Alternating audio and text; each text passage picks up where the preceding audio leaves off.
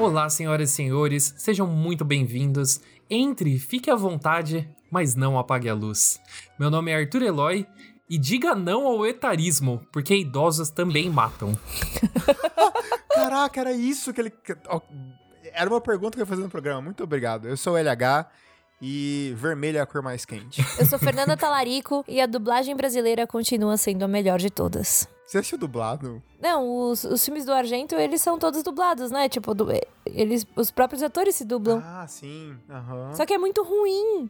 É muito ruim. Eu, eu sou um cara que assiste filme na MUBI, então eu tô acostumado com o Fellini, entendeu? Ah lá. Ah lá. Assim, dublando os Ah filmes lá. dele. Aí.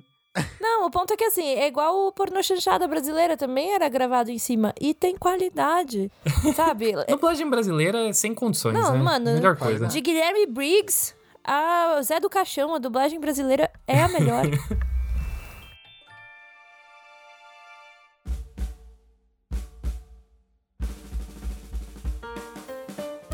Mas, senhoras e senhores, se vocês não perceberam ainda, neste episódio a gente vai discutir um dos clássicos do terror italiano, um dos clássicos de Dario Argento, Prelúdio para Matar. Ou então Profundo Rosso, ou então Deep Red, você escolhe aí o nome que você quiser, se, se você fala várias línguas, mas se você não conhece, ele é um filme dirigido pelo grande Dario Argento, um dos mestres do terror italiano, lançado originalmente em 1975, que acompanha um pianista de jazz e uma jornalista que acabam se envolvendo numa bizarra conspiração depois que uma mulher é testemunha a um estranho caso de assassinato. Não uma mulher que é testemunha, né? Não, ela é a morta. Não, não, não, não. Não. Ela é testemunha porque ela vê antes, não é? Pode crer. É, então tá certo. A sinopse, sinopse do IMDB está certa. Muito obrigado. Muito obrigado, IMDB, pela força. Mas se tem essa pequena confusão é porque esse filme é um pouco bizarro, né? Atenção, Carlos e MDB. Patrocina Não, nós.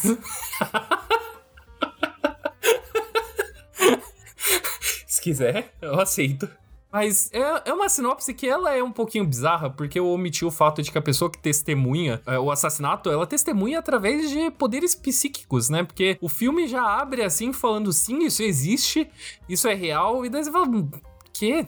Que porra é essa? Tipo, cinco minutos de filme você já tá me entregando isso. Então, é uma viagem, né? Eu acho que a gente vai ter opiniões um pouco divergentes nesse episódio, então eu tô animado pra ver o que cada um achou. O começo do filme é um grande catadão de cenas, né? Demora um pouco assim pra começar a fazer sentido. Na verdade, não faz 100% de sentido e tá tudo bem. Eu gosto muito porque a gente viu uma cena do do pianista tocando jazz lá, ele também ele é meio maestro. E não faz sentido nenhum. Não adiciona nada essa cena pro filme, mas é só pra apresentar ele. Ele parece o David Guetta nascido na Itália. Ele tem a cara mais britânica que existe, na Mas real. ele é, não é? Ah, ele é de Londres. Então, desculpa, ele é o David Guetta em inglês. David Guetta é francês, pra quem não sabe, tá, gente? Então, assim, se o David Guetta tivesse nascido na Inglaterra, ele seria este cara. É David Guetta. Mentira, não deve nem ser David Guetta o nome dele na vida real. E ele é muito chato. Inclusive, já entrevistei ele. Foi uma das entrevistas mais chatas que eu já João. fiz. Não, ele é francês, deve ser Pierre. Ou então, sei lá, Julian. Enfim, começou. É, e aí, tem uma amiga, inclusive, gente, Natasha. O nome do David Guetta é Pierre. Mentira. Vai se fuder. Não, você sabia. Você Eu sabia. juro, eu juro sabia. pela vida da minha cachorra. Não, Não, gente, não, eu não, juro. não, eu não, juro, não. eu juro. Vai se fuder. O nome completo dele é Pierre David Guetta. Não, Eu te juro. não. Não, pode, ser. Não pode Gente, ser. eu juro por Deus. Não, eu não. juro por Deus, eu juro pela minha cachorra. Eu juro por esse podcast. eu juro pra nunca mais eu transar na vida. Eu não sabia que era Pierre. Eu só pensei, ele é francês.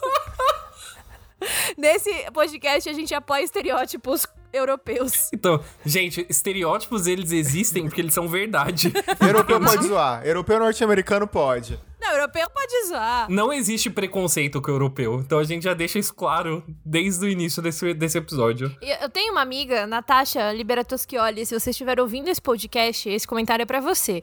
O marido da Natasha é a cara do protagonista desse filme. Quando eu vi, eu falei, caraca, marido da Natasha. Enfim. E aí ele é um pianista. Ai, o namorado da, o marido da Natasha também é. Gente, Será se?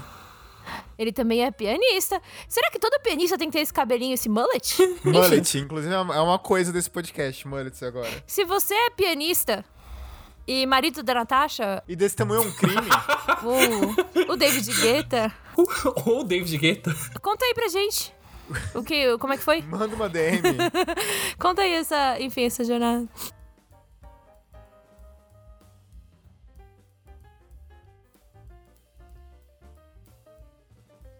Aí o que acontece? É, você acompanha esse cara, que eu não lembro o nome dele, também não é muito importante. Mark. Ma- É Marco, mas chamam de Mark também. Marcos. Desculpa, Marcos. Não, ele é, ele é londrino, obviamente ele não. Ele, ele é inglês, obviamente ele não chama Marcos. É, Marcos.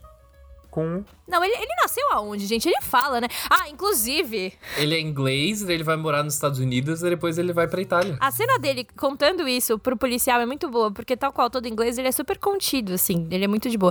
E o policial é o italiano estereotipado, assim, porque ele fica, é o quê? Como assim? De onde você veio? O que que você estava fazendo nos Estados Unidos? E comendo. É muito bom. Tem os melhores diálogos dessa cena que é tipo assim: beleza, mas você trabalha? Quando o cara pergunta fala pra mim se ele é pianista. Ele fala, claro, eu sou professor de jazz. Não, mas você tem um trabalho, né? Fora isso. É, e depois, é, é igual depois a véia mais pra frente, que depois fala, você é engenheiro, né? Não, eu sou pianista. Ah, entendi. Então você é engenheiro. Não, não, pianista. Ah, você é engenheiro e pianista? Nossa, mas você tem tempo pra tocar piano sendo engenheiro? Mano. É muito. Esse filme é, uma, é, uma grande, é um grande surto, né? Enfim, eu gosto porque demora pra acontecer alguma coisa que realmente faça algum sentido, porque a gente vê uma.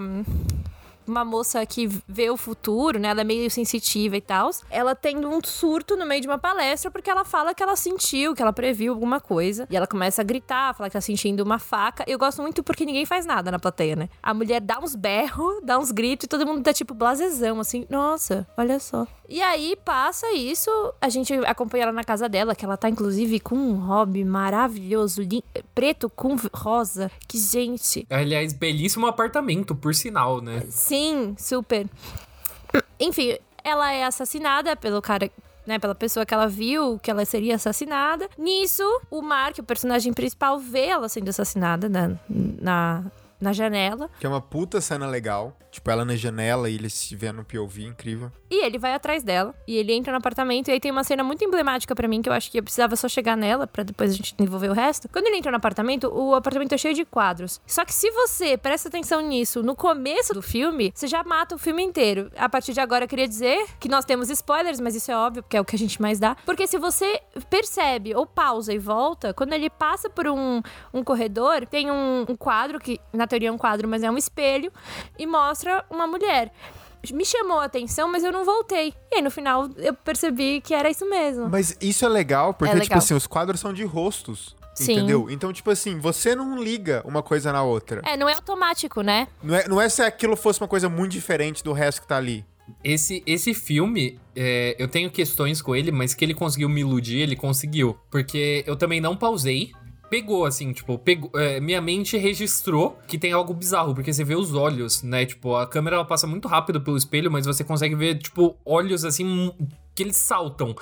Então, tipo, só que eu falei, ok, não vou pausar. E o filme seguiu, só que aquilo me incomodou. Eu, real, não consegui identificar ao certo quem que era o assassino ao longo do filme. Na real, eu passei o filme inteiro falando, é a jornalista. Também, eu tinha certeza que era jornalista, certeza. Pela maquiagem do olho. Pela maquiagem, a cena da maquiagem no começo é incrível. A cena da maquiagem, ela faz isso com a gente, mas todas as vezes que aparece um olho, é um olho castanho escuro. E a, e a jornalista tem olho azul ou verde, tem olho claro. Eu passei o filme inteiro achando que era jornalista, e daí eu falei, cara, mas ela tem olho claro. E a gente tem uma cena maravilhosa, que tipo, tudo preto, abre um olho. E é um puta olho Aham. castanho. É lindo. É, isso.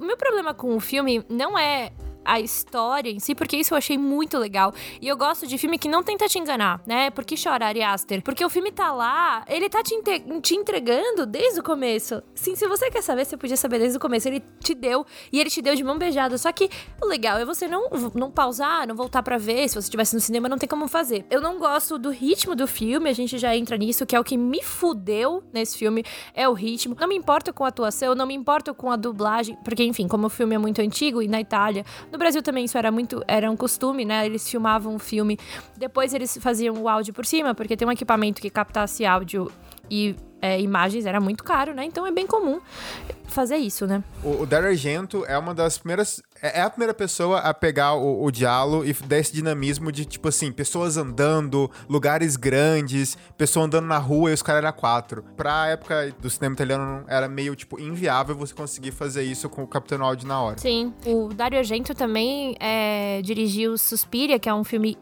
maravilhoso, um dos meus filmes favoritos, inclusive de terror. É um dos poucos filmes que eu gosto das duas versões, da versão original e da versão e do remake. E, e muito engraçado que a primeira vez que eu assisti ao, ao primeiro Suspiria, eu achei que eu tinha baixado a versão errada, porque começou em alemão. E aí eu falei, que diacho é isso? Não, é porque tem uma parte em alemão e dá para perceber que eles estão dublando. Então eu falei, eu baixei errado. E aí depois eu fui entender que o filme, na verdade, ele é dublado. E enfim, foi meu primeiro contato com Dario Argento, primeiro contato com esse tipo de filme.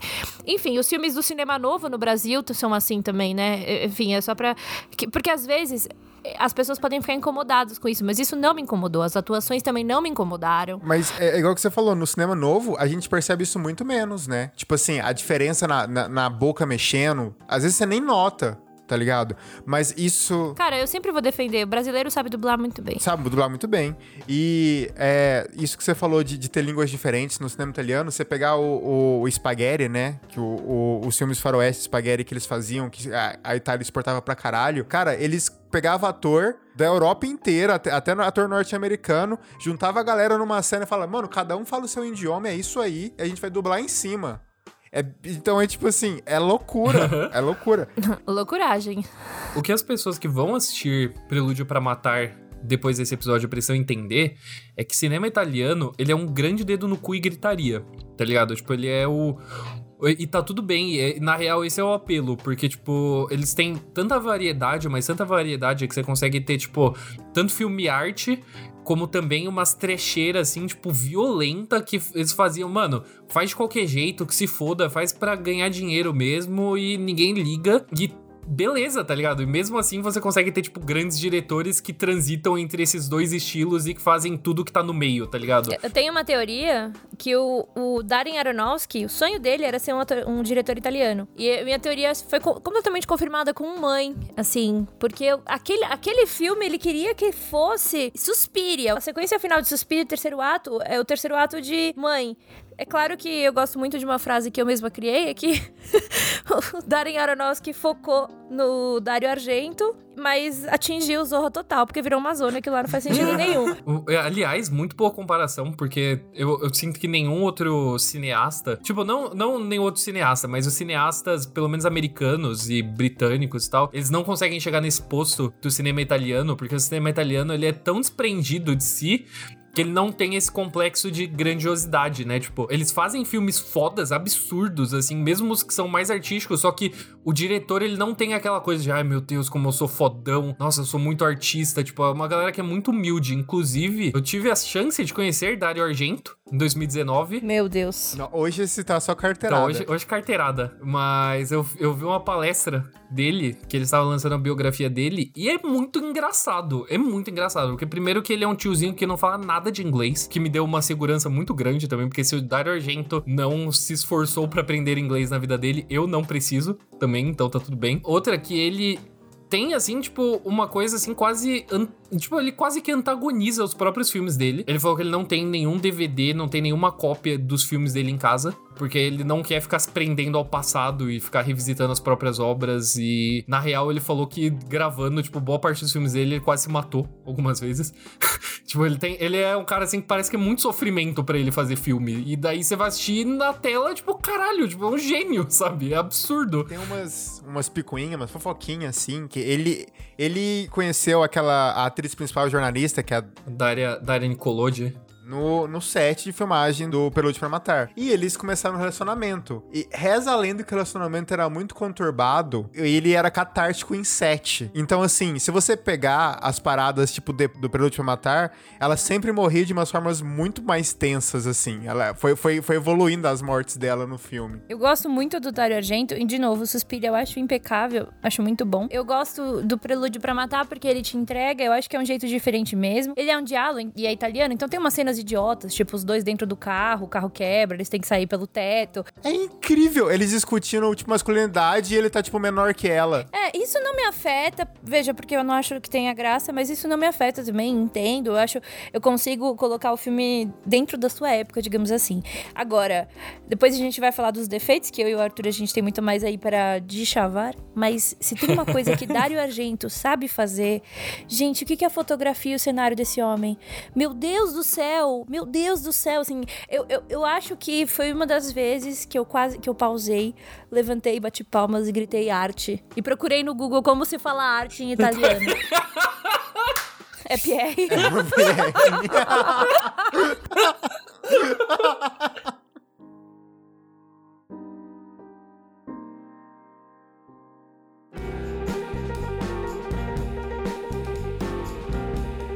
Só pra gente explicar bem rapidinho o que, que é o Dialo, igual a Fer falou. O Dialo é uma. São histórias, tipo, livros mesmo, que eles tinham capinha. Eles têm, eles, essa editora existe até hoje. Eles têm capinhas amarelas e são suspensos policiais que tem um assassino. É, a gente já falou sobre Scooby-Doo, então acabo fazendo um paralelo assim, porque é aquela parada do Scooby-Doo que, tipo assim, nunca é um monstro, é sempre uma pessoa.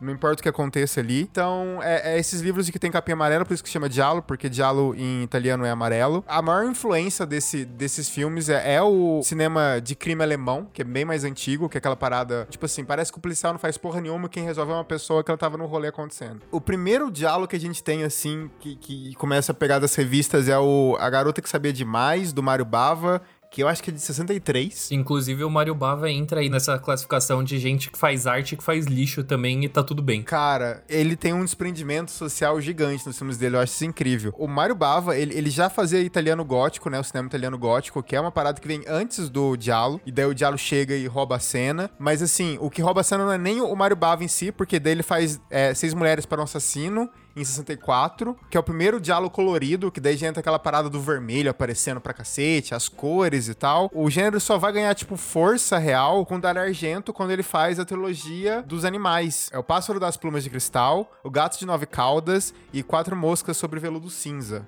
que são, tipo, que é a trilogia dele de, de diálogo, que daí ele cria esse dinamismo que a gente já comentou, que daí tem tudo que a, a Fer falou sobre, tipo, a, a, fotografia, a direção de arte, que já são uma parada meio, tipo, não, não parece real, tem muitas cores primárias acontecendo ali, aquela coisa doida. E daí já vem, tipo, morte violenta, que a gente vai comentar aqui também. Música, música é uma parada muito, muito importante no diálogo, que a gente tem o Manicone, na trilogia dos Pássaros da Argento, mas no Prelude para Matar, a, a trilha sonora do Goblin, que ficou famoso pelo Suspiria. Eu não consegui tirar o olhar de uma pessoa que vive hoje da trilha sonora, porque ela me incomodou. Porque pareceu, sabe, início de live, que precisa colocar uma trilha genérica? e é música Words Free, né? é, porque daí ela fica repetindo, que eu entendo até que era pra talvez tentar criar uma tensão ou alguma sensação, só que para mim não deu certo, eu não consegui entrar nessa da, da trilha, achei bem ruim. Eu gosto que ela entra e ela sai em alguns momentos muito bons, assim, ela, ela não, não chega a ser um jump scare, porque o filme inclusive não dá susto, mas ele tem esse, ela entra em alguns momentos que chama atenção, assim, porque normalmente você não percebe a trilha, né? A intenção até que você só inclua ela no filme. Quando você tira a trilha do filme, você percebe é uma coisa que chama atenção. Enfim, chamou bastante minha atenção nesse momento. Para além da trilha, a gente tem tipo, ah, um monte de pista falsa, tem pista falsa pra caralho nesse filme, é incrível isso. Então, aquela parada de final duplo, que tem um final, você fala, mano, não faz sentido. E daí realmente não faz sentido então, é uma parada sempre de filme de, de suspense. Mas esse final duplo aí é meio, assim... É meio pau mole. Porra, é, é meio pau mole, porque assim, qualquer pessoa que não dormiu ou jogou Candy Crush durante o filme sabia que tava, tinha uma coisa muito errada. Não, eu pensei que, tipo assim, mano, o roteiro é só um lixo. Ele chegou até aqui, ele cagou o rolê inteiro. É muito clássico isso no, no, no diálogo. Tem muita coisa também que foi cortado até que, tipo, tem muita, entre aspas, que a galera, que, que crítico de cinema adora falar, tipo, de nudez desnecessária. Estou fazendo aspas com as minhas mãos. É, porque quando o filme foi para os Estados Unidos, rolou vários cortes. Tanto é que, tipo assim, quando você vai assistir o Produto para Matar, tem umas quatro versões do filme.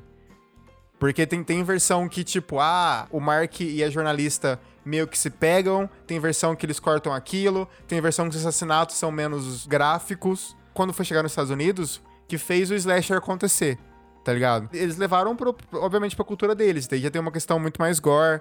É, tem o John Carpenter com, fazendo a trilha sonora do Halloween, que tem todo um, uma parada vinda do Diallo também. Tem o Sexta-feira. Não, aquilo lá é arte, né? É, é incrível. É, né, Arthur? Não, é, é Halloween bom, é maravilhoso. É bom. Não é, Não, é- Massacre não da Serra é. Elétrica, mas é bom, é um bom filme. Não, porque Massacre de Serra Elétrica é ruim. Nossa. Não, ok, calma. Não, calma. V- vamos com calma. Vamos com calma. Não, não, não. Ele falou mal do meu bebê. Eu entendo a dor, eu entendo a dor, mas não vamos, não vamos ofender o coleguinha. O coleguinha é massacre da Serra Elétrica, não é ele.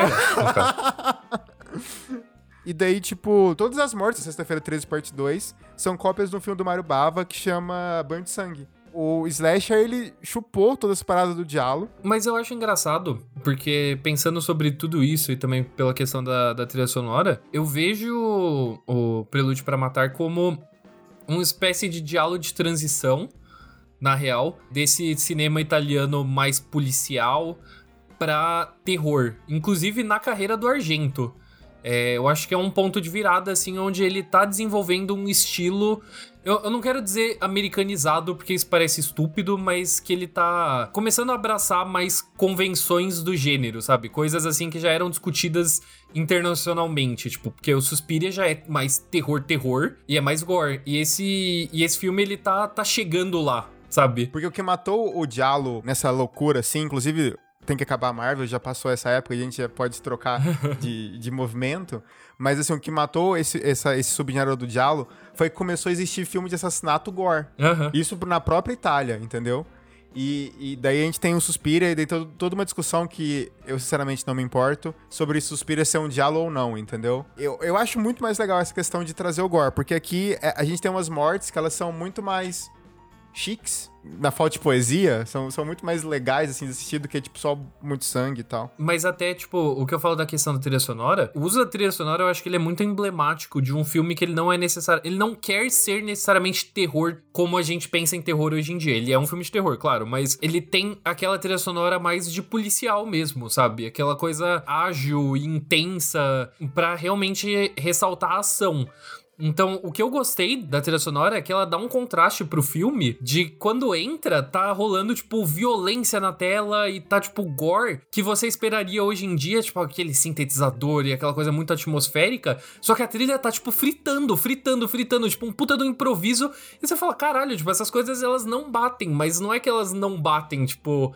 É porque parece que a linguagem realmente ela tá se acertando, tá ligado? Ela tá evoluindo pra outra coisa. Então você tá misturando, tipo, as convenções de outro estilo com, tipo, a estética de terror. E daí você fala, caralho, que mistura louca, sabe? Daí eu gostei da personalidade do filme por causa disso. Mas o ritmo não cola comigo mesmo, que nem a Fer falou. Não, não colou comigo. Eu, eu tenho um problema muito sério, eu tenho, eu tenho preguiça, eu tenho preguiça de slasher. Então, tipo assim, de diálogo eu também vou ter preguiça. Mas assim... em preguiça em italiano, como que fala? Pierre. assim, eu não consigo real dizer se o filme é bom ou é ruim, porque a parte que me tira do filme real de ser- dele ser lerdo é, é que ele não é um lerdo que você. Veja. Cara ouvinte, eu não sou a pessoa que vai dizer que não gosta de um filme porque nada acontece feijoada. Porém, contudo, esse filme tem alguma coisa que, que, que assim, é uma gordura que não era pra estar lá. O filme tem duas horas, ele podia estar só com uma hora e meia. E tá assim, não é um problema ver o cara andando, não é um problema. Só que não tem pra que estar lá. É, e não é nem tipo, ah, eles estão fazendo graça e eu não acho engraçado. É uma gordura que incomoda, que te tira do filme e, e de verdade, tentando olhar com o olhar da época, não dá. Eu acho que ele peca. Tem uma hora, é, a jornalista tá conversando com o pianista e eles começam a discutir masculinidade, que eles, eles querem fazer quebra de braço. Gente, aquela cena, assim, ele tentou meter uma crítica social, mas ficou tão esquisita, porque o Mark, que é o protagonista, não tem por que ele ser um escroto. Eu achei tão ruim, assim, e essa cena tá meio no começo, além da jornalista ser uma personagem meio chata, eu achei bem difícil, assim, mas, de novo, falando, a direção de arte e direção de fotografia desse filme é uma coisa impecável. A, a cena, né, porque ele, ele usa bastante plano aberto. Tem uma cena que ele encontra a primeira vez um amigo dele bêbado na fonte, começa a conversar com o amigo, e aí ele vira e tem o bar inspirado na. Claramente, pra mim é o bar do Ernest Hopper, né? Que, gente, o que, que aquilo é perfeito! Assim, é- é- é- eu achei lindo, porque quem não conhece acha bonito, mas quem conhece fala, gente, arte, arte.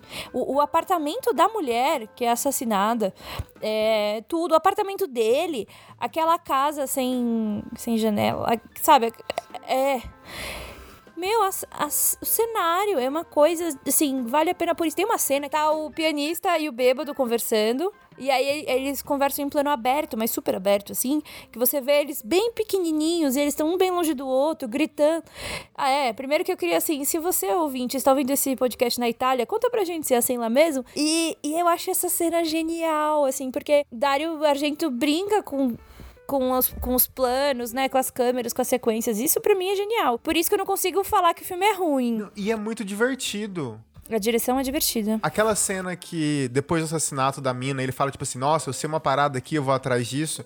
Que a assassina, a gente pode dar spoiler, eu acho, é, vai pra casa dele e tem toda aquela parada do, do- dele tocando piano e como que o, o, o Dario Argento filma aquilo. Puta que pariu, incrível. Eu, eu concordo muito com as críticas da Fer, porque eu vi, na real, como dois filmes em um, tá ligado? Tipo, é por isso que eu acho que ele é meio, tipo, desconexo. Só que a única coisa que liga é, esses dois filmes, que é extremamente consistente, é que a direção de arte e a direção são absolutamente incríveis a todo momento. Duas cenas pra mim que são perfeitas é a introdução, que, bom, não acontece nada, mas a forma que vai indo, tá ligado? Que ele tá filmando, tipo, a galera tocando e tal, e depois que ele entra no auditório. E, tipo, eu tava muito engajado na palestra lá da louca alemã, tá ligado? Só do jeito que ele tá retratando, retratando ela por trás, o foco na expressão, e você vê que ela tá, tipo, em outro plano, assim, tá ligado? Pensando, e o uso de POV. E é tudo vermelho, aquele teatro, assim. É. É, é incrível, mas essa cena do piano foi a cena onde eu pausei, bati palma e falei arte em italiano, que também é PR. E eu acho uma coisa muito, muito foda nessa cena é a parada do, do bonequinho, do robozinho, tá ligado? Essa cena é bizarra, eu tomei um susto do caralho. Eu tomei um susto do caralho por causa daquela merda daquele robô que aparece do nada. E daí, cara, eu fiquei pensando, mano, será que. A gente sabe que o James Wan tem um pega por boneco. Aham. E eu pensei, cara, será que Jogos Mortais não pegou como referência? Porque me lembra muito. Ah, eu, tava, eu pensei a mesma coisa. Essa, essa foi a cena que deu tesão em boneco no jovem James Wan, assim, que ele falou, puta, por que, que isso me despertou coisas? O que eu tô sentindo? É, ué. Você me deu um volume aqui, ver esse boneco correndo pra cima de mim. Eu tenho certeza. E, e é engraçado, porque eu tenho pra mim que filme de terror antigo não dá tanto medo, né? Por exemplo, eu tenho muito. Eu não gosto de pensar muito em exorcista, mas assim, efetivamente quando você assiste, é, é abaixa, porque você fala, putz, é, né, datou. Você não gosta de pensar em exorcista, Fer? Não, que eu tenho medo da porra. Talvez você tenha que pensar em exorcista em breve. Vem aí. Talvez você tenha que pensar bastante em exorcista em breve. Vem aí. Enfim, voltando a falar de, de coisas que não me dão medo. Só que é isso que eu achei muito engraçado nesse filme, porque ele é antigo e tal. Por exemplo, Suspiria também não dá medo. Talvez te cause estranhamento. Mas, bicho, nesse filme eu real fiquei com medo do boneco, velho. Fiquei real. Real. Foi parabéns. Mas assim, eu preciso retomar essa cena do piano, porque essa cena do piano, ela é simplesmente bizarra, porque ela tá num ponto do filme onde a, a ilusão do filme funcionou. Tá ligado? Você tá em dúvida de tipo, mano, quem caralhos é o assassino? 90% de chance de ser a jornalista. Beleza, mas você ainda não tem aquela certeza. E daí você sabe que tá dando merda, o assassino está na cola do, do pianista e o pianista está em casa e ele está ensaiando, só que ele tá ensaiando e ele tá meio que tentando ligar os pontos de tipo, mano, o que, que tá rolando? A construção de atmosfera é perfeita porque ele vai indo, ele vai indo, e daí o assassino tá no telhado e daí cai a poeira. Assim, do assassino ter pisado. E vai indo, e vai indo. E ele tá assim, ele deixa. Quando o assassino tá entrando no apartamento, o pianista percebeu. Só que o pianista ele não quer agir assim, tipo, né? Tipo, impulsivo e acabar se fudendo no, no processo. Então, ele tá ensaiando, só que ele tá com o olho na porta. E ele tá tipo, caralho, como que eu vou me defender se esse filho da puta entrar aqui? Ele tá procurando a arma. E daí, não tem trilha sonora, né, nessa cena, a não ser a que ele tá criando ali. E você vê que ele mesmo, ele tá ficando cada vez mais tenso. Então, ele tá refletindo isso na música. E você, como espectador, você tá tipo, caralho, fudeu, isso vai dar uma merda, isso vai dar uma merda. Daí, do nada, toca o telefone e ele corre pra porta e ele fecha, tipo, a, a porta, ele atende o telefone e é a jornalista falando. Você fala, caralho, mas eu achei que ela era assassina. E daí que entra a voz, mano. A voz, pra mim, é o que coroa essa cena. Você já tá confuso e meio que tenso com tudo que rolou e só vem aquela voz assim meio sussurrada por de trás da porta de tipo, mano, você pode correr. Você pode correr, mas eventualmente eu vou te matar muito calmo. E a pessoa sai. E sai com aquele sobretudo de couro, tá ligado? Foda. Eu falei, caralho, caralho, tipo, essa cena me pegou assim, que eu falei, mano, incrível, incrível. Lembrando, assim, o assassino, bom, a gente já falou, né? O assassino é uma mulher, é a mãe, é a mãe do Pierre, do bêbado, do Carl. E ela me lembrou muito, depois, pensando em Sleepaway Camp, porque a primeira cena que a gente vê essa véia, ela é muito louca, ela fala umas coisas aleatórias e você fica, hã? Que véia chata. E, e, é a mesma coisa da tia do Sleepaway Camp, né? Você, a primeira vez você assiste, você fala, tem algo muito errado. E aí depois você entende. Assim, na teoria, eu poderia falar que o filme não dá ponto sem nó, mas ele dá. Esse filme, no caso, né? Não Sleepaway Camp, que é perfeito, mas esse dá uns, uns pontos sem nó. É porque, assim, o Mark, acho que já tava muito chapado, já tava cansado e tal. Quando ele descobre, na teoria, que o amigo dele é o assassino, ele já tá tipo, ah, é ele sim, é ele, é ele. E aí tudo bem que nos dá uma cena maravilhosa, que é a cena do caminhão de lixo. Desnecessariamente violenta. Que, que cena? Eu acho maravilhoso. Eu acho uma mistura de vídeo cacetadas com Hermes e Renato, assim, ela não... E, e, e mais legal é que você não vê... Eu, posso estar errada, mas você, eu, talvez eu tenha visto sem óculos. Mas não é um bonecão batendo pra lá e pra cá. É? Pelo menos não parece um bonecão batendo pra lá e pra cá. É muito Não bem pare- feito. É um corte muito ligeiro. É um corte muito ligeiro, assim. É muito bem feito. Aí a cena final, quando passa o, ca- o carro por cima da cara dele, você fica, rapaz. Assim, ah, é desnecessário? Eu não, não é desnecessário, mas eu não gosto porque você já sabe, desde o começo tem alguma coisa errada. Então você sabe que tudo aquilo que você tá vendo é, entre aspas, inútil, porque ele não é o assassino ou tem alguém com ele, né?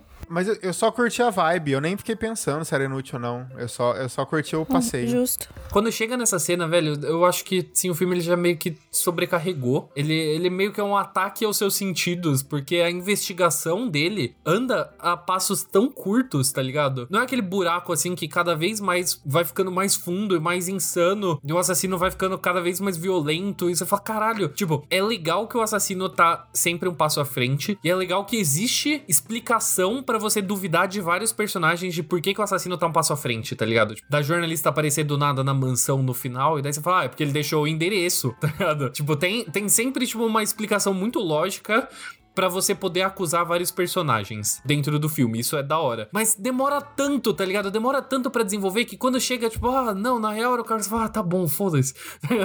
Eu acho incrível a desculpa da, da polícia. Porque, tipo assim, a polícia e nada naquele filme é a mesma coisa. Serve pra entregar a cena inicial pra gente, pra dar uma risada do, do pianista. Depois, a gente, a polícia não faz porra nenhuma. A gente depois tem uma cena muito aleatória do cara, tipo, brigando com uma máquina de, de comida, sei lá. E o cara falando, ô, a gente tá fazendo greve, né? Vamos lá pra fora fazer uma greve de paz, que não sei o quê. E você fala, ah, entendi, a polícia é só inútil ali. Tipo, ela não tá fazendo nada. E a desculpa é a greve. Ícone antifascista, um filme. Da Itália, né? Os caras estão lutando ainda com isso. Então, Chris Rock em Espiral ou Mark desse filme? Quem é o pior Porra, detetive? não, o Mark conseguiu fazer alguma coisa, pelo menos. O Chris Rock, as coisas chegavam nele. Não, é. Porque o Chris Rock era da polícia, né? o Mark fez mais que o Chris Rock sem ser qualificado. O Chris Rock, teoricamente, é qualificado pra isso. Ah, você tá falando que pianista não é qualificado? É isso que você tá querendo dizer? Pô, o pianista é um pianista, tipo, ele não tem outro trabalho, tá?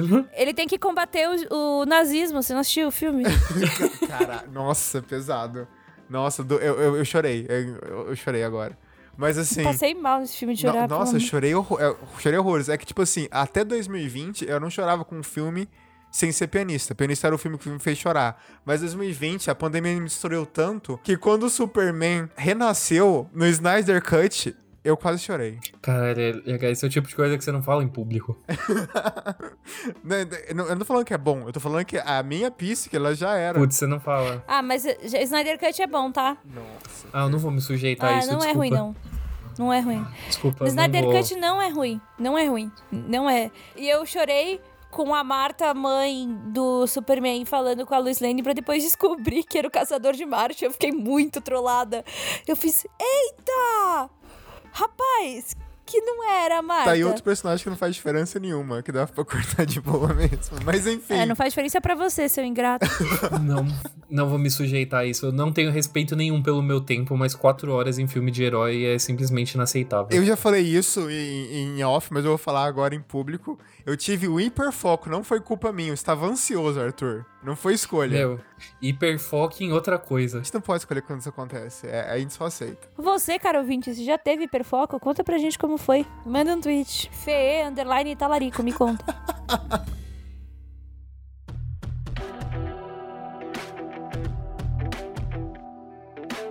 As mortes, vamos falar das mortes. As mortes são interessantes. A gente comentou do cara sendo carregado pelo caminhão de lixo. Era um caminhão de lixo, né? Incrível. Mas assim, a morte da mulher do elevador, né, a, da assassina, é legal, mas para mim nenhuma morte supera a mulher sendo escaldada na banheira. Foda. Foda. Essa. Afogar. Puta que pa. Essa cena eu acho que é muito emblemática do que eu falei do, do filme de transição, porque eu acho que ela tem a esperteza de um suspense policial e simplesmente a violência desnecessária de um terror tá ligado? Ela, tipo, ela atende, assim, os dois simultaneamente, porque ela é muito tensa na construção dela. Eu fiquei agoniado no momento que a veinha entrou no ônibus, na real, porque eu falei, filha da puta, volta, tá ligado? Tipo, porque, mano, a mina mora no meio do nada, tá ligado? Na puta que pariu da Itália, sabe? Tá sozinha e já percebeu que vai dar merda, sabe? A pior sensação que você pode ter antes de morrer, você fala, nossa, eu me fudi. e é muito incrível que, tipo assim, ela vê que vai dar merda, ela sai de casa não vai embora, não. E daí ela resolve voltar. Meu, mas pra onde que ela vai? Pra onde que ela vai? Ela vai correr no meio da rua, tá ligado? Sei lá, tipo, se ela saísse correndo no meio da estrada de terra, tipo, o assassino pegava ela ainda, tá ligado? Mas era uma morte talvez menos pior para ela. Não, não, puta, você ia ser, sei lá, atropelado. É humilhante, tá ligado? É uma morte humilhante. ah, porque ser escaldado é de boaça, não é humilhante. Meu, mas é porque ela tentou, tá ligado? Ela tentou, e é por isso que essa cena é tão agoniante, porque você viu que ela, um, ela sabia que tinha alguém na casa e que ia dar merda.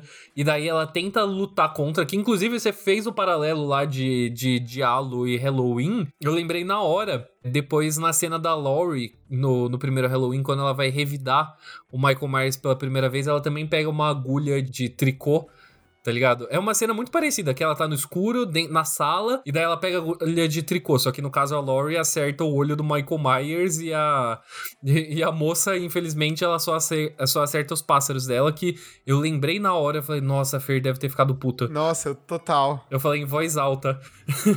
Porque é muito triste o pássaro morrendo, coitado. Eu fiquei muito chateada, mas pelo menos o segundo pássaro, tipo, fica mó bem, né? Porque eu, eu pensei, falei, sua burra, você não vai matar o segundo pássaro agora, né? não, ela não mata, ele consegue desviar. E aí eu fiquei, tipo, quase procurando no Google, tipo, Dario Argento matou pássaros. Mas eu não procurei porque eu não quero odiar o, o, o Dario. E eu, real, odeio quando as pessoas usam animais em filmes. Vocês não precisam, não usem. Tanto que tem uns filmes bizarros que todo mundo ama que eu acho só ridículo. Tipo, aquele Canibais, eu não vou assistir. Eu, Holocausto Canibal. Caro ouvinte, se você tá aqui nesse momento e defende o Holocausto Canibal, por favor, saia. Nossa, pode se retirar. Para agora. Não, por favor, assim, enfim. Eu acho zoado usar animais em filmes. Eu vou me limitar a falar isso. Claro, mas assim, será que Dario Argento também odeia pássaros? Fica aí a questão. Nossa, James Gunn odeia pássaros, né? Não odeia, eu, eu postei no tweet do Arthur a cena onde James Gunn não odeia pássaros, o rei tubarão falando que viu um pássaro. Meu, mas Pomba não é pássaro. Você tem um ponto, você tem um ponto. Tubarão Rei, ele só é esperto o suficiente para entender que pomba não é um animal e sim um dispositivo do governo para nos espionar. Ali é só o reforço da crítica do James Gunn ao imperialismo norte-americano falando, olha só, eles estão sendo supervisionados até na missão paralela deles. Incrível.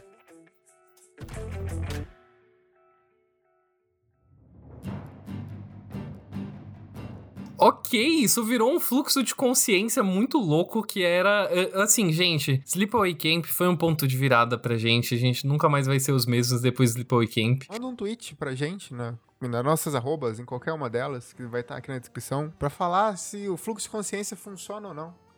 Pra gente funciona. E a gente tá tentando se ajustar aí, porque a gente começa a ficar muito louco. A única certeza que a gente tem nesse mundo incerto, frio e violento é a nossa tradicional pergunta, que é se a gente apaga ou não a luz para os filmes do episódio. No caso, para lembrar depois dessa espiral muito louca que a gente foi, o filme em questão é um prelúdio para matar. Se não ficou claro, né? Se você já esqueceu como a gente esqueceu, né? A gente começa com Fernanda Talarico. Fer, você apaga ou não a luz? Essa é a primeira vez nesse podcast que eu não sei responder direito. Eu acho que eu vou falar, Alexa, deixa a luz no 50%, sabe? Porque assim, tem pontos bons, não é meu filme favorito, longe de ser também um dos melhores trabalhos do Dario Argento, mas é bom, não é ruim. É o filme que você tem que conhecer a pessoa para você indicar, sabe? Eu acho. Por exemplo, pro Luiz e pro Arthur eu indicaria, mas talvez pros meus amigos que só assistem filme de hominho, eu não indicaria. Aham. Uhum. Total. Não é um filme que eu falo, assista. Independente, você precisa. Você não pode morrer sem assistir esse filme. Pode, você pode morrer sem assistir esse filme. LH, você apaga ou não a luz? Cara, eu apago a luz porque eu acho um filme. Eu acho um filme divertido. Apesar de, de eu concordar com a Fer sobre ele ter, tipo, uma gordura gigante que dava para cortar e tal, e eu sou da teoria que um filme bom ele tem uma hora e meia mesmo, eu apago a luz, assim, porque eu acho que, que ainda vale a pena, dá uma, dá uma divertidinha. Olha, quanto a mim, vou dizer aqui que eu não apago a luz. Porém, eu acho que é um filme que merece ser assistido. Eu acho que ele tem muitas, muitas qualidades, como eu falei, tem cenas que são perfeição. Assim, Dario Argento é uma é, é, é um diretor incrível, mas não é o meu filme favorito dele. Eu fiquei dividido em muitas questões. Então, eu acho que eu prefiro não não apagar a luz dessa vez, sabe? Eu assistiria de novo tranquilamente. Adoraria assistir na telona. Esse pra ver todo o estilo, a direção de arte impecável dele brilhando. Porém, eu, no, no momento atual de pandemia, estando em casa, assisto de luz acesa. Mas, senhoras e senhores, ficamos por aqui neste episódio mais uma vez surtado do Não Apague a Luz, por esse abraço quentinho da loucura, onde a gente começa só a desvirtuar os episódios. Se isso não está fazendo sentido para vocês, é porque o LH ele teve bom senso e jogou toda a nossa espiral de loucura pro final do episódio. Então, fique aí para ouvir a cena pós-créditos, onde a gente discute sobre várias coisas loucas. Se tudo isso que eu falei fez sentido para você, é porque o LH decidiu deixar mesmo que se foda, então. LH abraçou o surto bem mais que a gente. Então, então tá rolando meio que um escolha sua aventura aqui. É um Bandersnatch versão não apague a luz. É um Bandersnatch. Ah, credo, aquele Nossa, lixo. lixo. Enfim, mas sem uma coisa que eu sei que estará no final desse episódio, antes dos créditos, é os créditos, é claro, né? Então, se você está até aqui eu agradeço, antes de tudo. Se você quer mais esse tipo de loucura, você pode nos encontrar nas nossas redes sociais. Você pode me encontrar em ArthurEloy117, Arthur com TH, em todas as redes sociais. Você também pode me encontrar nas, em todas as redes sociais, mas eu sou tonta e eu tenho dois usernames diferentes. Então, no Twitter eu sou Fee com dois Es, underline talarico.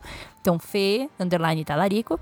E no Instagram eu sou Fernanda Underline Talarico. E é isso. Me xiguem, me mandem mensagens, mandem foto do pé. Nossa, você entrou no mundo agora, Fernanda. Meus pêsames. Não tem dessas, não. Aqui é que nem a Adele. Eu ganho dinheiro em cima da loucura dos outros.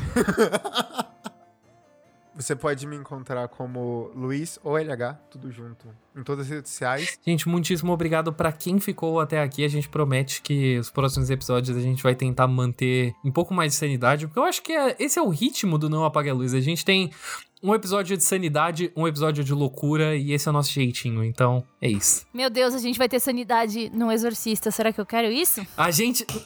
Gente, o episódio de Exorcista tá vindo. Por favor, por favor, não perca o próximo episódio. Eu, só, eu não vou falar mais nada. Eu não vou falar mais nada. Vai ser sobre Exorcista. O que do Exorcista? Não sabemos. Não sabemos. Vocês vão descobrir. Eu tô prontíssimo para ele. Volta semana que vem que o bagulho vai ser louco. Muito obrigada, ouvintes. E não esqueçam de não apagar a luz.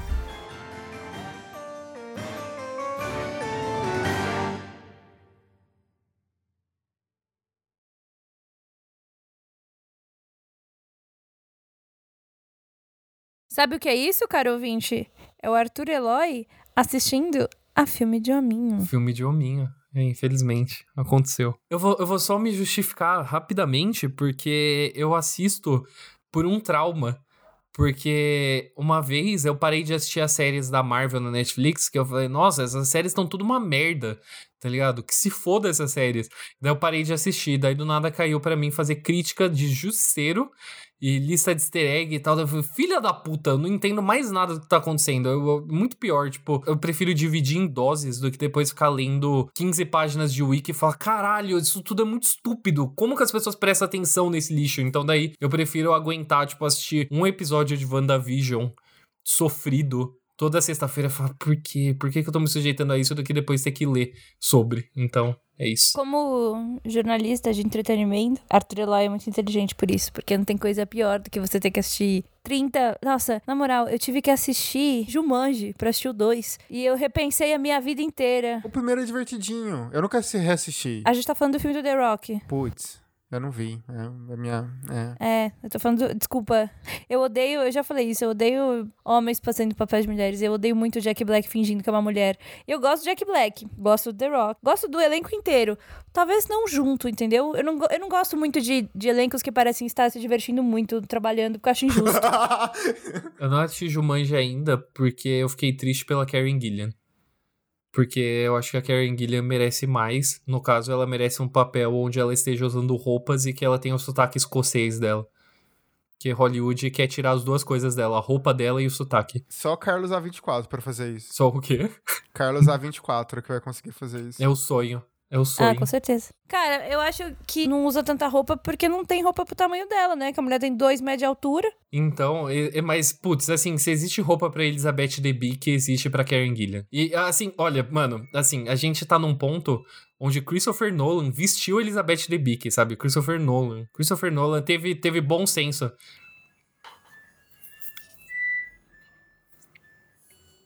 Minha máquina de lavar. Adorei. Eu, Do nada eu falei, pô, o carro do sorvete uma hora Desculpa. dessa, né? é, eu pensei, nossa, pamonha. Minha máquina de lavar, ela terminou. Eu, eu gosto do, do, do Nolan. Eu só saturei muito com ele é, no último. No último filme dele, no Tenet. Eu queria socar a cara de alguém. Eu assim. não vi Tenant, mas eu pego o bode de todo diretor que quer defender a, a honra de, do cinema e de assistir filme na telona. Daí eu falo, automaticamente eu vou assistir seu filme num celular. De bode mesmo de diretor, eu peguei do, Ten, do Tenet, do Christopher Nolan, Do Tenet. do Zack Snyder, o Carlos do Tenet. Carlos Tenet, do. do Zack Splinter e. o Zack Snyder. Zack Splinter. E do. do David Ayer, que eu espero que. Mano, Quem é David Ayer? Pelo amor de Deus, esse nome nem precisa ser citado. É, não. Não, sem Você viu que condições. ele postou, assim, Não vi, não quero, não vi. ele postou uma foto do, do, do personagem do Will Smith beijando a Arlequina como se fosse uma coisa positiva. Ai, na moral, vai se fuder. Agora que a gente entrou nessa vertente de filme de hominho, eu só quero deixar meu último comentário de que Margot Robbie merece mais. Tá ligado? É só. A gente merece mais. A gente merece dar Argento. Então, inclusive, eu ansiosíssimo pelo próximo filme do Dario Argento, que vai marcar o retorno dele à direção e que vai ter a trilha sonora do Daft Punk. Perfeito. A Dario Argento vai ser o ator principal no novo filme do Gaspar Noé, que diz que é o filme mais. ah, não. Pois é. Puta que Não, não, pariu. mas calma. É, é o filme do Gaspar Noé que diz que é mais humano que depois que ele quase se matou e, e ficou badzão. Agora ele tá fazendo um filme sobre. Ah, não, vai ser outro Enter the Void. Eu gosto de Enter the Void, mas eu não quero falar sobre isso. É, mas assim, é, chama Vortex e parece ser muito louco. Vai ser exatamente outro Enter the Void. Vai ser um bom curta de 30 minutos, aí depois duas horas de, tipo, o que que eu tô assistindo? Meu, eu, deixa eu contar uma anedota pra vocês. Em 2019, Fernanda estava solteira. E Fernanda queria muito sair com pessoas. E aí eu comecei num desespero de não querer usar o Tinder e conhecer gente nova a falar com pessoas que eu já tinha saído, né? E aí eu encontrei um cara muito bonito que eu já tinha saído. Inclusive, Fernanda do passado, estou muito orgulhosa de você. Você tá fazendo um micro-ondas dos seus contatos, era isso? É claro. Mano, é muito Corretíssimo. chato conhecer gente nova, Corretíssimo. velho. Muito. Dá mó trabalho. Alô, ouvinte! Se você está solteiro, ninguém nesse podcast está. Desculpa. Continue! Mas se você quiser, se você quiser mandar o seu currículo pro nosso banco de talentos, você pode escolher escolher a arroba do seu candidato e mandar. A gente deixa pra futuras Quem oportunidades. sabe né? a gente Nunca não vai sabe. fechar portas, né? Nem pernas. E aí, eu mandei uma mensagem e nem apagar a Não. luz. Mandei uma mensagem pro cara e falei, vamos aí, sair. Aí, enfim, né? Eu tava lá, bonitona, gostosa. Enfim, ele falou, nossa, com certeza. Já fazia um bom tempo que a gente tinha ficado a última vez. Tipo, muito tempo, assim. Aí a gente saiu e ele falou... Só que é muito engraçado. Eu vou fazer aqui... Nossa, gente, vai, vai- rolar um White People Problems agora, assim, fudido. Mas é muito engraçado quando você gosta de cinema e você é bem verbal quanto a isso, as pessoas acham que elas têm que gostar de cinema tão- tanto quanto você. E tá tudo bem, eu gosto de assistir também Minha Mãe é uma Peça, gosto de assistir, tipo, enfim, filmes de hominho. Adam Sandler. É, não, não, não me odeio desse jeito. Mas, é, é, assim, eu nunca vou esquecer que teve uma vez que o menino falou assim pra mim, eu falei, que vamos assistir Homem-Aranha? E ele falou, não, com você eu queria assistir um filme cult. E a gente foi assistir um documentário sobre como a Itália ajudou o Chile na época da ditadura. Entende? Assim, o cara, o cara viajou. Eu queria ver Homem-Aranha, mas enfim, o documentário era bom, inclusive assistam. Chama Santiago Roma eu acho. Se não for, agora é. Santiago Itália. Santiago. Não, Santiago, Santiago Itália. Pierre. Pierre, é isso. Nossa, eu sou muito ruim pra contar a história, meu Deus. Aí, voltando à história, eu mandei mensagem pro cara, o cara falou: ai, vamos sair, fazer alguma coisa. Eu falei, vamos. Daí ele, ai, como você manja muito, vamos ao cinema. Aí eu falei, vamos. Aí ele falou, vou ver no Reserva Cultural que tá passando. Aí eu pensei, hum, vem bomba. Quem não é de São Paulo, que é o Reserva Cultural? Dona Fernanda Talarico. Reserva cultural é verdade. Desculpa, eu nasci em São Paulo, gente. Para mim, eu sou uma péssima pessoa. Por favor, sempre me corrijam quando eu der dessas. Reserva cultural é um cinema que existe na Gazeta. A Gazeta fica na Paulista, que é tipo um coração de São Paulo. Então, Reserva cultural é um lugar em São Paulo que passa filmes. Não, não que não passe filme de circuito grande, assim, mas é um circuito menor. Então, filmes estrangeiros, filmes de distribuidoras menores, que não, é, não, não são 50 salas para blockbusters, entendeu? Passa, tipo, todos os tipos de filme lá. Basicamente, é um cinema de velho. Só tem idoso e as pessoas tomam vinho antes de entrar na sala, tá ligado? É, é. É um lugar que você vai. Enfim, você sai de lá e compra um, um livro sobre Bauman, sabe? É meio isso, assim, porque tem uma, uma livraria lá na frente. Então é meio que isso. Enfim. Então ele falou: vou, vou ver o que tá passando no, no Reserva Cultural. Aí ele mandou: esse aqui parece bom. E ele me mandou pra gente assistir Clímax. Ah, yes! Yes! Caraca! Yes! Incrível. Que date Nossa, da hora! É um date perfeito. Aí eu pensei, hum, ele quer assistir a um filme, um filme do Gaspar Noé. Eu falei, isso vai dar muito errado. Mas eu, eu agradeci por não ser aquele filme, o... Ai, como é o nome? Irreversível. Não, irreversível. Graças a Deus, né? Imagina, uma vez eu fui num date e eu assisti ao o novo filme do A Casa que o Jack, que Jack construiu, do, do Von Trier. Assisti com ele. Inclusive, se você estiver ouvindo esse, esse podcast, Lucas, eu te peço desculpas. Mas ele queria assistir também. E, gente, e, foi a segunda vez que eu assisti, porque eu já tinha assistido ao filme na, no Festival de Cinema de São Paulo, esqueci o nome. Na, na, na mostra, mostra de cinema. Mostra de Cinema de São Paulo. É isso, né? A mostra. É, na mostra, é isso. É. Ai, gente, tá tarde enquanto a gente grava esse podcast. Enfim. E aí, mano, eu assisti ao filme do Von Trier num date. É óbvio que depois o cara foi embora, né? Eu achando que a gente ia estender, ele só falou um. Cara, esse filme me deu dor nas costas, eu vou embora. E aí, enfim, quando eu fui assistir clipe. Só que pelo menos o cara do Von Trier já tava mais acostumado, sabe? Ele já tinha assistido outros filmes do Von Trier e tal. A gente até deu uma analisada depois, mas nada aconteceu. Isso é uma tristeza. Mas. Cara, esse filme do Clímax é muito engraçado, porque o menino não, não tinha familiaridade nenhuma com o Gaspar Noé, nem com esse tipo de cinema. Ele ficou muito chocado. E eu lembro que, tipo, na metade do filme já choca. E é um filme que cansa, né? Ainda mais você assistir no cinema, um filme que. Nossa, 20 minutos de dança, nada a ver com o que tá acontecendo, assim. É, e, te, e te demanda energia, né? Cara, eu lembro que ele tava jogado na cadeira, meio tipo. Aí uma hora ele virou pra mim e falou assim: tá curtindo Fer? Aí meio que pra ver se ele podia gostar ou não, sabe? Aí eu falei, nah, conheço o Gaspar Noé uma hora, mano, eu sabia que eu ia desligar e, e, e ficar cansada. Daí eu falei, ah, tô. Aí ele, legal, é, mas ele falou, tô te, tô te atrapalhando, porque ele queria, né, enfim, né, dar uns beijos. Aí eu falei, ah, o quê? Atrapalhando? Não. Enfim, daí eu tive. Aí eu perdi 20 minutos de dança, graças a Deus. Mas, mano, quando a gente saiu, eu nunca vou esquecer, porque ele tava muito tenso, assim. Ele foi meio que se apoiando nas paredes. Falou, nossa, intenso esse filme, né? intenso, intenso. Aí, ah. aí ele, mas você gostou, né, Fer? Eu falei, não, uma... aí eu falei, é uma ótima pedida, arrasou, muito bom. Uhul. Que da hora. Não, mas esse pelo menos a gente esticou. A gente entrou num fluxo de consciência, eu quero continuar nele, assim.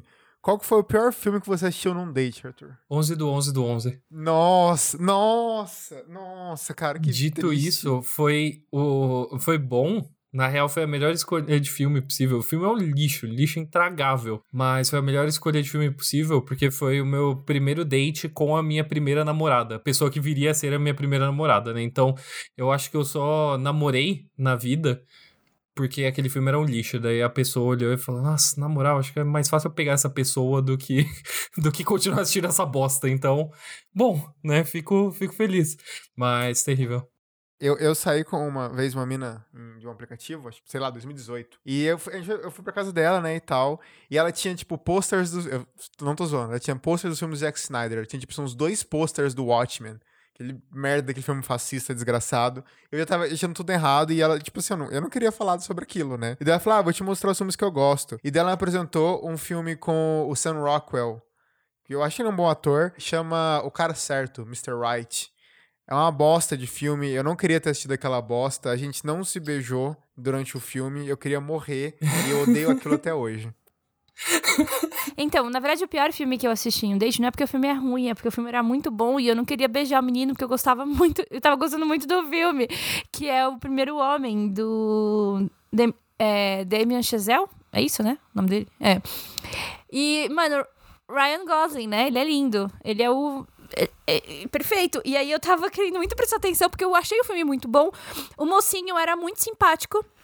Enfim, somos amigos até hoje. E aí eu lembro que eu também tinha acabado de fazer, tipo, uma semana de exercícios, porque eu tinha tomado um pé na bunda recentemente, eu tava na academia. E eu tinha feito abdômen, eu não conseguia levantar.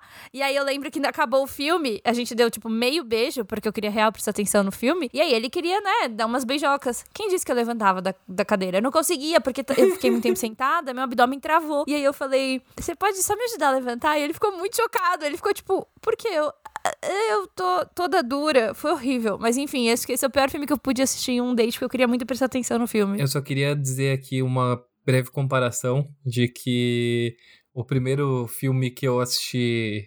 No, o primeiro date que eu tive com a minha atual namorada também foi para ver um filme do Damien Chazelle. No caso, foi para ver La La Land. Oh, que fofo. Então, terminei o filme chorando. Então, eu sempre, eu sempre, eu sempre escolho filme de chorar. Primeiro, eu fui já num date ver La La Land e um ver A Vida Invisível. E daí eu terminei A Vida Invisível completamente destruído. Tá ligado? Tipo, foi péssimas escolhas, mas. La La Land eu chorei muito, muito. É... Grande Hotel Budapeste, chorei muito. São filmes que, que eu termino que eu, fico, eu choro porque eu acho emocionante, assim. E, e é chato você chorar no primeiro date, né? Acho que é humano, é. Você mostra o lado. É, não, eu acho que não, acho que faz parte. Acho que pior é esconder. É porque vocês são homens héteros. Se uma mulher chorar no primeiro date, o cara vai achar que ela é emocionada. Não. É Não. sim. Ah, não, Inclusive, Arthur, as não. duas É. pessoas que eu tava choraram também. Nos filmes, então tá tudo bem.